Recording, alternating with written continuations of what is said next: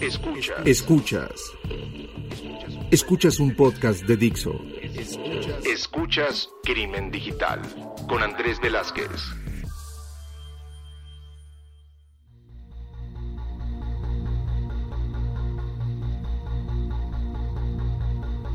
¿Qué tal amigos? Bienvenidos a esto que es Crimen Digital, su podcast de ciberseguridad, delitos informáticos, todo lo que tiene que ver con el cibercrimen. Mi nombre es Andrés Velázquez, me encuentran en redes sociales como arroba cibercrimen y pues saben que pueden llegar a mandarnos toda su comunicación vía las diferentes redes sociales que tenemos de este podcast como arroba crimen digital, crimen digital, la página crimen digital en Facebook y pues seguimos con nuevos episodios como cada 15 días para que ustedes puedan llegar a estar aprendiendo y pues un poco más cercanos a cada uno de los invitados que tenemos el día de hoy. Eh, muchas gracias a los que nos estuvieron escribiendo. Eh, sí, tuvimos en, en, uno de los episodios pasados ahí un tema de que subimos información que no era, pero ya lo resolvimos, ya estaba, entonces ya estamos otra vez arriba y sin ningún problema. Entonces el día de hoy vamos a estar platicando un tema bien interesante con Mari Carmen García, a quien yo conocí también hace algunos años, no voy a decir tampoco cuántos, porque no debemos estar hablando de, fechas, pero que uh, después me la reencontré en muchos eventos, eh, nos reencontramos también dando clases y que es muy interesante cómo este medio de ciberseguridad cada vez aprendemos más, que es un medio que casi todos nos conocemos. Mari Carmen, bienvenida a Crimen Digital. Muchas gracias, Andrés. Gracias por la invitación. Es un honor de verdad estar aquí con ustedes. Y pues, como lo hacemos en Crimen Digital, por favor, ayúdanos eh, a presentarte. ¿Qué es lo que has hecho? Eh, ¿Qué es lo que haces actualmente? Y también ayúdanos a entender cómo entraste en este medio. Muy bien, Andrés, muchas gracias. Pues bueno, ¿quién soy yo? Yo soy eh, Mari Carmen eh, García, de Ureña, pues que soy, soy buena amiga, soy esposa, soy, soy, soy madre, eh, pero también soy, soy profesional. Soy profesional de temas relacionados con seguridad de la información, seguridad nacional, temas de, de riesgos, ¿no? Riesgos integrales de la organización. Eh, soy consultora, soy auditora, soy investigadora, soy maestra, eh, trabajo para diversas organizaciones a nivel nacional, en, en mi país, en México, por supuesto, pero también en Latinoamérica, soy empresaria, es, mi empresa tiene más eh, posicionamiento en Estados Unidos y en Latinoamérica que en México, nadie es profeta en su tierra. ¿Cómo, cómo me inicié en estos temas? Eh, pues yo sinceramente podría decir que me iniciaron en estos temas prácticamente desde que nací. Y esto eh, realmente es por, por un tema incluso, incluso familiar, digamos que mi papá siendo auditor financiero y siendo yo hiperactiva desde muy pequeña, pues estos temas los, los inicié desde muy pequeña, o sea, comencé a leer desde los tres años, digamos, entonces, la única manera de mantener eh, tranquila a una niña así era tal vez haciendo, digamos, auditorías financieras. ¿En qué sentido? Pues eh, todo el tiempo estaba con, con mis padres, ellos eh, muy trabajadores. Y entonces yo comenzaba a ver este tema desde los años 80 prácticamente, Andrés. ¿Sabías que los auditores financieros fueron los primeros que auditaron, por ejemplo, los temas de tecnología de información y comunicaciones? Sí, claro, y, y que era, a final de cuentas, un, un, gran tema para ellos porque no estaban acostumbrados. Y cómo, cómo alguien con una formación a lo mejor mucho más, dijo ya, a lo mejor me meto aquí en problemas, mucho más cuadrada, ¿no? Le sí, claro. eh, entrar a esta parte que, que, es como completamente técnica, ¿no? Exacto, y precisamente en aquel entonces eh, existía, precisamente ISACA Internacional tenía estándares ya, por ejemplo, el mismo COVID, precisamente era un manual para auditores financieros que se dedicaban a, a auditar y entender la tecnología de información y comunicaciones. Entonces, pienso que ahí, de alguna manera, yo tenía prácticamente eh, 10 años, de, de, alguna forma, entonces comencé a entender cómo las organizaciones eh, se dedicaban precisamente a través del tema de auditorías y a través del uso. Imagínate, en aquel entonces estamos hablando de tarjetas perforadas y bueno, dispositivos que eh, parecieran ya históricos y de museo. Pues sí, se, se auditaban y quienes lo auditaban precisamente eran eh, los auditores financieros. Entonces, digamos que de alguna manera yo desde casa ya tenía este tipo de, de preparación y en ese sentido, pues en realidad nunca, nunca lo dejé. O sea, mi formación eh, de vida realmente fue a partir de todos esos momentums y, y siendo hiperactiva precisamente comencé a trabajar desde los 16 años, imagínate, aquí en México en una institución eh, que en aquel entonces se llamaba Secretaría de Comercio y Fomento Industrial, que precisamente en aquel entonces, estoy hablando al inicio de los años 90, ya, ya estaba viendo estos temas de lo que era el Tratado de Libre Comercio con Estados Unidos y Canadá. Entonces ahí me tocó, de alguna manera, siendo pequeña, de, como, como era hiperactiva y muy latosa y una niña de mucho riesgo, en ese sentido, pues tenía que estar muy cerca de mis padres y la, y la forma de estar cerca de ellos era precisamente yéndome a trabajar con ellos. Entonces ahí entendí precisamente todo lo que era el aspecto de negocio, comercial y tecnológico. Eh, parte de las cosas que yo desarrollaba desde aquel entonces, porque cumpliendo 16 años en realidad me, contrataron de manera directa en el gobierno, hubo que firmar porque era menor de edad una serie de cartas, pero estaba contratada directamente en el gobierno y yo estaba precisamente encargada de, de muchos de los temas en aquel entonces relacionados con la modernización comercial y mucho de esto tenía que ver precisamente con la creación de normas oficiales mexicanas que prácticamente las traíamos del BCI en Londres, del Reino Unido, y, y, precisamente ese fue prácticamente accidentalmente mi llegada al BSI, porque actualmente sigo siendo vocero de normativas ISO a nivel internacional. Estas normativas relacionadas con temas de tecnología, de seguridad de la información, ah, por supuesto de riesgos, de seguridad, ciberseguridad. Y la realidad es que la mayoría de los estándares ISO eh, regularmente se enfocan en la protección de información de las organizaciones, ¿no? Desde el 9000 de calidad, medio ambiente, etcétera. Entonces siempre he estado en estos temas de estandarización, normatividad, control y pues bueno, me a temas de implementación, auditoría, consultoría. También me dedico mucho al, al, al desarrollo de normatividad, tanto en mi país como en otros países, ¿no? Eh, de asesoro para temas eh, legales y de cumplimiento, ¿no? Para leyes y regulaciones que, que salen dentro de nuestro país o dentro de otros países. me dedico mucho a la implementación, a la supervisión, al control. Y bueno, pues eh, me gusta muchísimo, disfruto muchísimo lo que es la, la cátedra, ahí donde por supuesto nos conocemos, pero aprovecho también para, para enviar un saludo a todos los, los alumnos porque eh, al final del día eh, siempre he pensado que a través de la enseñanza uno aprende, ¿no? Entonces, bueno, hago un poco de trampa porque en realidad es ahí en, en la Universidad de la Marina eh, que principalmente forja dentro de la maestría de ciberseguridad de elementos de Fuerzas Armadas en, en, nuestro país e incluso de otros países que por colaboración vienen a estudiar por acá. Entonces yo ahí es en donde aprendo muchísimo, ¿no? Entiendo muy bien el tema de, riesgos asociados a las organizaciones porque yo precisamente en mi vida he sido una, una persona de riesgos. Entonces con esa misma naturaleza puedo entender los riesgos organizacionales y eh, sobre todo, no importando si son eh, riesgos de cualquier naturaleza, pero en específico los míos son los tecnológicos, porque mi formación es netamente tecnológica, tanto mi, mi, carrera como mi maestría es netamente tecnológica y por supuesto de negocio. Entonces, en ese sentido, pues eh, a ese tipo de temas me dedico, a, dar, eh, a, a, analizar riesgos organizacionales en el sentido estratégico, táctico y operativo y sobre todo en garantizar que las organizaciones cubran con sus objetivos estratégicos. Y, y, es parte de lo que queremos llegar a platicar el día de hoy precisamente de este, de este tema. Que cuando empezamos a platicar en cuestión de qué tema íbamos a abordar, inmediatamente te fuiste a, a, este tema del ISO, ¿no? O sea, súper directa al tema de, de control, eh, al tema del estándar, al tema. Y, y, cuando empezaste a platicar, ¿no? De, de esta, pues este cambio que está sufriendo, me hablaste de cómo la ciberseguridad va hacia el ámbito social, cómo una organización tiene que buscar esta nueva forma, ¿no? Que, que yo todavía tengo ciertas dudas, ¿no? De esta palabra, ¿no? La parte de resiliencia. Muy bien. Que vas a tener que convencerme también a mí, ¿no? okay. porque, porque es una palabra que, que, que si bien la, la, conozco, he leído y demás, eh, como que creo que me pasa lo mismo que a muchos, de poder llegar a tratar de, de discernir entre, entre ciberresiliencia y algunas otras. Entonces, ¿de qué vamos a estar hablando?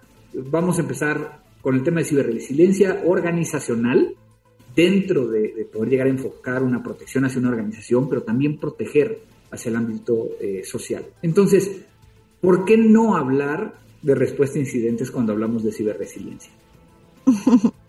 ok, mira, vamos, ¿te parece? ¿Te parece si más bien comenzamos en el sentido de lo que es la resiliencia asociada a las organizaciones, ¿no? Eh, la resiliencia como tal tiene una, una peculiaridad, ¿no? Acuérdate siempre de esta palabra de resiliencia como prosperidad. Ahora, cuando hablamos, o sea, claro, ahora te explico por qué. Pero, ¿qué entiendes tú por, por, por prosperidad? Por, por, porque la organización cubra con sus objetivos específicos y sobre todo cuando hablas tú de incidentes, en el caso de que una organización eh, finalmente eh, se le materializa un incidente, por, mucho que este incidente sea eh, disruptivo, por mucho que la organización definitivamente esté en jaque, no solamente pueda sobrevivir, digamos que la gestión de incidentes la dejamos en un sentido de supervivencia. En el sentido estricto de la resiliencia, estamos hablando no solo de sobrevivir, sino de prosperar. ¿Y eso qué quiere decir? Que en el Inter, en el Inter, lo que estamos haciendo es una preparación para la organización desde que comienza, por ejemplo, a identificar las cosas conocidas, o sea, los riesgos conocidos, las cosas que están latentes, o sea, las cosas que le, pasan, que, que le pasan a los demás en términos de industria, pero que no le están pasando a ella, ¿verdad? Entonces tiene que empezar a ver lo latente y lo focalizado, o las cosas que sí le está pasando a esa organización, pero que no le está pasando a la industria, focalizados, latentes y sobre todo los emergentes, o sea, esas cosas que no necesariamente conoce la organización, porque tampoco le ha pasado a nadie más y tampoco lo conoce el, exterior. Entonces, eh, digamos que la resiliencia organizacional se enfoca también en esta eh, capacidad de, de poder eh, identificar, analizar, evaluar y tratar riesgos, riesgos conocidos, focalizados, latentes y emergentes. Y en ese sentido vas desarrollando no solo el tema de gestión de incidentes, o sea, tienes que identificar muy bien cuáles son los riesgos, ¿no? Cuáles son los eventos que pudieran materializarse cuando hablamos, por ejemplo, de eventos. Es algo que en realidad eh, pudiera incluso no interesarle a la organización porque no necesariamente eh, está poniendo en riesgo el cumplir con los objetivos estratégicos o no está poniendo en riesgo, por ejemplo, el cumplimiento legal, regulatorio o algún objetivo específico que le ha dictaminado a sus partes interesadas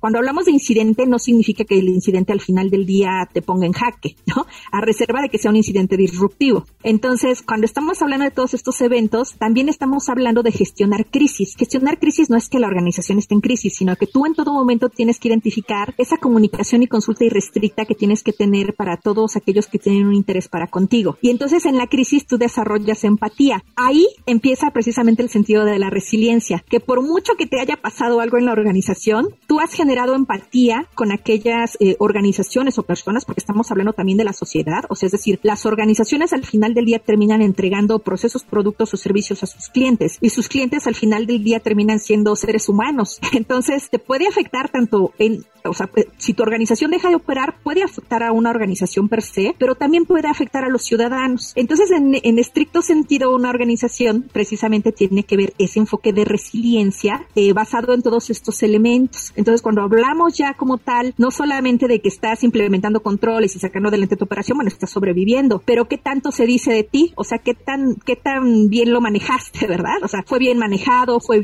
fue mal manejado. Lo peor que te puede pasar es que lo hayas manejado mal, o sea, tan mal que lo que estás haciendo con eso es perder a tus clientes, ¿no? Perder tu credibilidad, tu reputación. Entonces, en ese sentido, eh, la crisis, la, la, gestión de crisis en la que de alguna manera, si tú la mantienes junto con tu gestión de riesgos y junto con tu gestión de eventos y junto con tu gestión de incidentes, lo que va a hacer es que tú salgas fortalecido. Ese es el verdadero concepto de la resiliencia. Ahora pensemos cuando, si estamos hablando, por ejemplo, en temas de incidentes de negocio, bueno, pero hoy nos ocupa hablar de los incidentes cibernéticos. Y déjame comentarte algo, Andrés. Cuando yo regularmente llego a las organizaciones, eh, digamos que la mayoría de los, de los proyectos que yo llevo a cabo eh, son exitosos porque regularmente se comienzan siempre a través del, del enfoque de la alta dirección siempre tienen que ser top-down, o sea, de, arriba hacia abajo. Y, lo más común es que muchas veces, por ejemplo, la gente de tecnología o de seguridad está aventando la piedra hacia arriba a ver si la alta dirección nos quiere hacer caso, ¿verdad? Entonces, bajo ese enfoque top,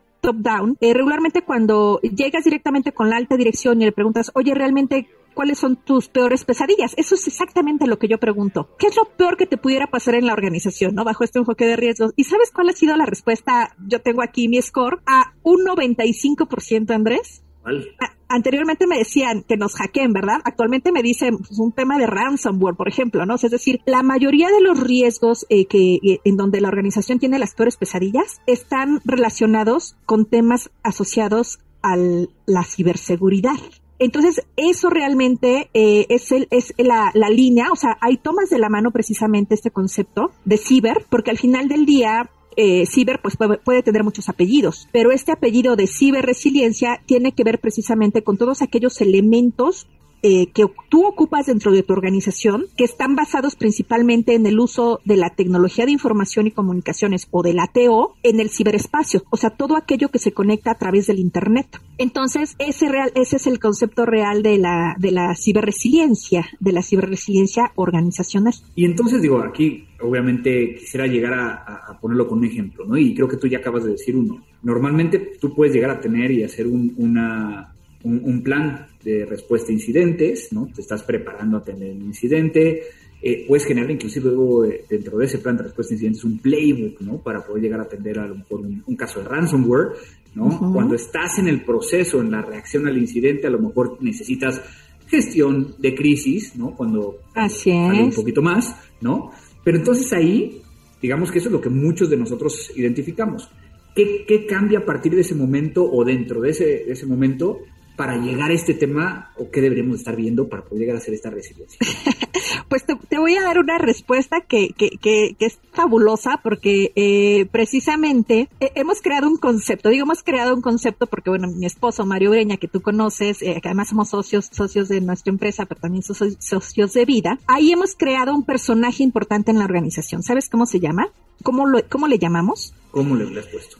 Cyber Crisis Forecaster pronosticador de crisis cibernética así tal cual. ¿Y quién es ese personaje? ¿Cómo lo hacemos? ¿Cómo lo logramos? Logramos tener especialistas que en lo que se enfocan es, estudiar el comportamiento de las amenazas en el ciberespacio y en el contexto de cualquier región, o sea, cualquier región, cualquier industria, porque esto finalmente no podemos perder de vista lo transfronterizo, ¿no? Lo que, lo, lo que sucede a través del ciberespacio, o sea, tú puedes estar dando eh, una operatividad en un país, pero al final del día, si la organización ha decidido contratar un esquema tipo cloud computing, pues al final del día eh, no sabes exactamente en dónde realmente se está, se está operando o se está materializando, estás cumpliendo o no, tal vez con un aspecto legal o regulatorio. Entonces, el, e, este, este, este pronosticador de crisis cibernética, eh, que podemos ser personas como tú o como yo, que nos dedicamos a temas de crisis, riesgos, etcétera, nuestra finalidad en realidad es predecir esos ciberataques o esa cibercrisis a través del uso y de la explotación de información. O sea, al día de hoy hay una serie de herramientas tecnológicas que nos permiten precisamente a través del,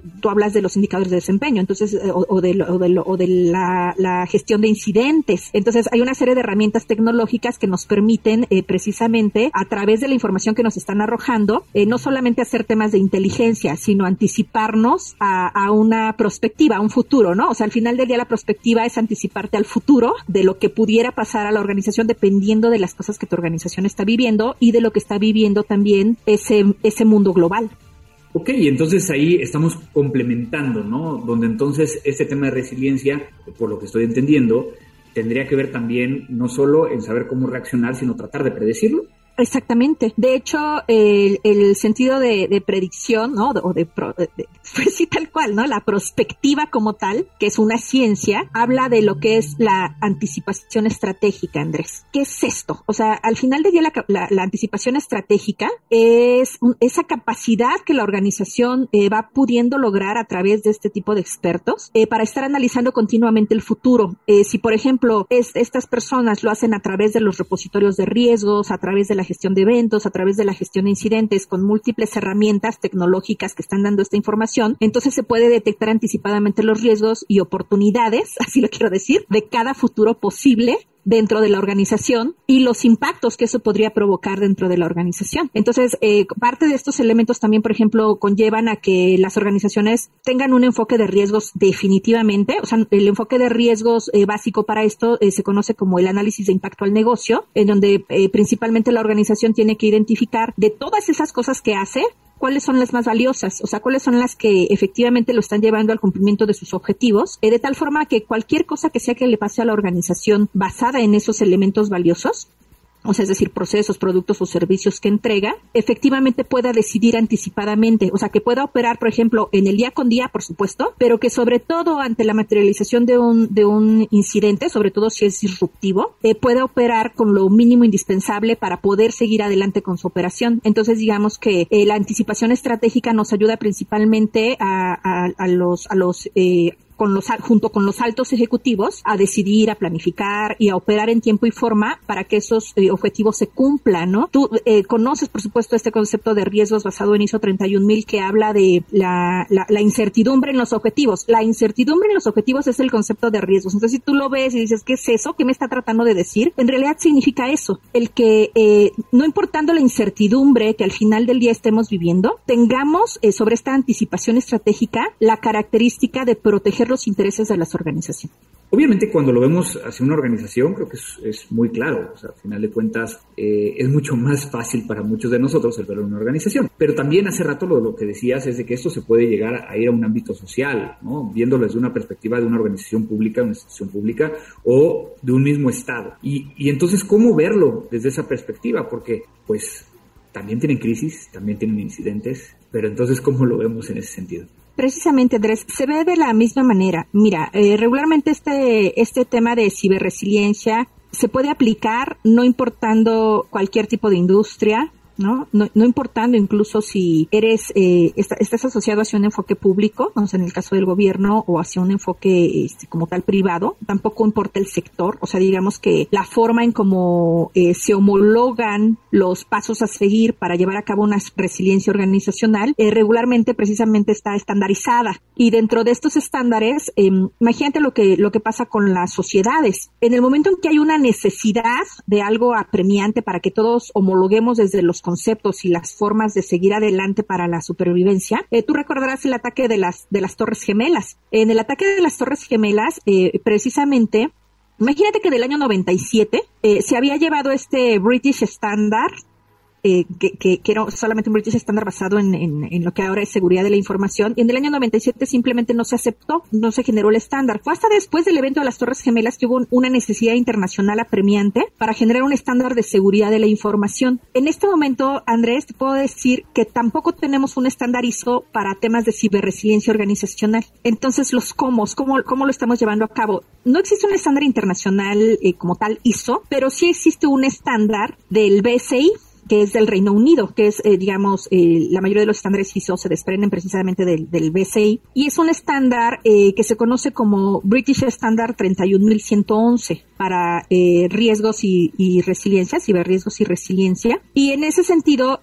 finalmente te da los pasos a seguir, o sea, el, paso a seguir de cómo una organización al final del día puede basar precisamente este enfoque de riesgos y sobre todo identificar, ¿no? Si es, si es asociado a la sociedad, o sea, si es el gobierno con mucha mayor razón eh, entonces, el estándar British Standard 31111, que es un estándar asociado a riesgos y resiliencia, como decíamos, todavía no es un estándar ISO, pero como tal, tiene una asociación con otro estándar eh, relacionado con BI, que sí es ISO, que es 22301, y este estándar habla precisamente del tema de seguridad de las sociedades. Entonces, en ese sentido, por ejemplo, si tú eres una empresa eh, pública o privada que está enfocada a temas de infraestructura crítica, entonces, o sea, es decir, eh, produce eh, temas eh, relacionados con energía eléctrica o con cualquier tipo de energéticos, temas relacionados con la salud, servicios financieros, servicios de telecomunicaciones. Entonces, esto quiere decir que tú eres una empresa que, que tiene que desarrollar temas de resiliencia y ciberresiliencia organizacional, porque en ese momento entonces el enfoque es que se tiene que trabajar en conjunto, no solamente por país, sino a través del mercado global. Y entonces en ese sentido hay una serie de estándares adicionales, por ejemplo, para el caso de los gobiernos, hay estándares relacionados eh, con temas de cómo vas a desarrollar, por ejemplo, ciudades inteligentes y en ese sentido cómo las vas a proteger. Entonces, ya para empezar, o sea, imagínate, primero tendrías que ponerte de acuerdo no solo con las empresas o con las comunidades, ¿no? Con las ciudades, con los países y luego con todos los países, este, digo, vamos a nivel global. Entonces, en ese sentido, al día de hoy, precisamente, aquellas organizaciones que, que, que son en las puntas de lanza, digamos, aquellas que, por ejemplo, regularmente se publican a través de la revista Forbes, son precisamente esas organizaciones que, que desarrollan riesgos y resiliencia y, bueno, que ocupan precisamente eh, la tecnología de información y comunicaciones, es decir, tiempo atrás han eh, como punta de lanza, pues son las que se han transformado con este sentido de transformación digital son las que eh, precisamente se han preparado para, para todo tipo de riesgos, incluyendo estos temas de pandemia. A mí me llamaba mucho la atención precisamente porque este tipo de organizaciones que hemos venido preparando a lo largo de los años, pues simplemente activaron sus planes de continuidad. Y estos planes de continuidad eh, de los clientes que tenemos, el mínimo que preparó el plan de continuidad fue por tres años. El que el máximo que lo ha preparado ha sido por cinco años. O sea, es decir, tienen la capacidad de sobrevivir y de prosperar aún en casos de, de pandemia. O sea, es decir, han hecho toda esta preparación de manera anticipada basándose en el uso de estándares internacionales que además son certificables. Entonces, estas que salen en la revista eh, Fortune, que regularmente son 500 empresas a nivel global, son realmente las que han preparado este sentido de riesgos y resiliencia basado en este tipo de, estándares eh, internacionales. ¿Y qué es, qué es lo que lleva a las organizaciones? Digo, porque al final de cuentas, muchas de ellas estamos empezando con temas de ciberseguridad, ¿no? Supongo que, que, aquellas que, que, ya están en un nivel maduro son las que empiezan a ver hacia el tema de ciberresiliencia, ¿o cuál es tu experiencia en ese sentido? Sí, definitivamente son, son pasos a seguir, ¿sabes, Andrés? O sea, es decir, eh, regularmente, por ejemplo, si estás hablando de temas de ciberresiliencia, si ya nos metemos, por ejemplo, exclusivamente en enfoques tecnológicos, es muy común que, eh, por ejemplo, las personas que trabajan en estas áreas, pues nos enfocamos en, en los oficiales de seguridad, los ISOs, o nos enfocamos en, la, en, la, en el personal relacionado con la estructura de respuesta a incidentes, ¿no? Los analistas forenses, o sea, es decir, todos estos eh, personajes que son como eres dentro de la organización, que están eh, prácticamente protegiéndola. Entonces, en ese sentido, eh, de alguna manera es como eh, la forma en como regularmente van paso a paso, ¿cierto? Pero ¿qué pasa con una organización que de alguna manera al día de hoy todavía no ha llegado a temas de, de, ciberseguridad? La recomendación es que no comiences con ciberseguridad, sino que más bien comiences con temas de ciberresiliencia. ¿Por qué? Porque mientras, por ejemplo, en el tema de ciberseguridad, de alguna manera hemos venido aprendiendo a lo largo de los años el comportamiento de los ciberatacantes y al día de hoy ocupamos una serie de técnicas y herramientas para poder identificar cuáles son las cosas que están haciendo más o los daños que más están aplicando y a cierto tipo de industrias. En este momento, cuando comienzas con un tema de ciberresiliencia, en vez de hacer, por ejemplo, sobre temas estáticos, o sea, es decir, la ciberseguridad, muchas veces trabaja sobre la misma infraestructura, la misma plataforma, o sea, estoy pensando, el mismo sistema operativo, la misma aplicación, la misma base de datos. En el tema de ciberresiliencia lo tienes que hacer, no lo haces estático, sino que lo haces dinámico. Esto quiere decir que de entrada comienzas con el control más una alternativa vamos a suponer, si, aunque no me guste hablar de marcas, vamos a hablar de una marca X. Esta marca X de sistema operativo es la que comúnmente tienes como base en tu organización, imagínate eso. Entonces, cuando comienzas con un tema de ciberresiliencia, en realidad estás implementando los mismos controles más un plus de redundancia, por ejemplo, ¿no? Y en este plus de redundancia, tú ya no tienes que tener ese mismo sistema operativo, esa misma base de datos, digamos, basada en esa marca que originalmente tenías, sino que lo haces con una diferente, ¿no? De tal forma que cuando el ciberatacante, por un lado, ya, ya te encontró, ya encontró todos tus secretos, ¿no? Ya te vulneró, pues de entrada para ti es muy fácil bajar el switch, ¿no? Y subir el otro en una plataforma, en una infraestructura totalmente diferente que el atacante no conoce. Y ahí viene el verdadero tema de la ciberresiliencia, porque mientras tú estás padeciendo dentro de tu organización, no estás afectando a tus partes interesadas, tus clientes, tus proveedores, la misma sociedad. O sea, es decir, porque tú definiste eh, lo, lo más importante que, que, tú le estabas entregando a ese cliente, se lo tienes que seguir entregando aún bajo esas condiciones en donde realmente está sufriendo pero allá afuera no lo saben y tampoco lo tienen que saber porque está siendo ciberresiliente.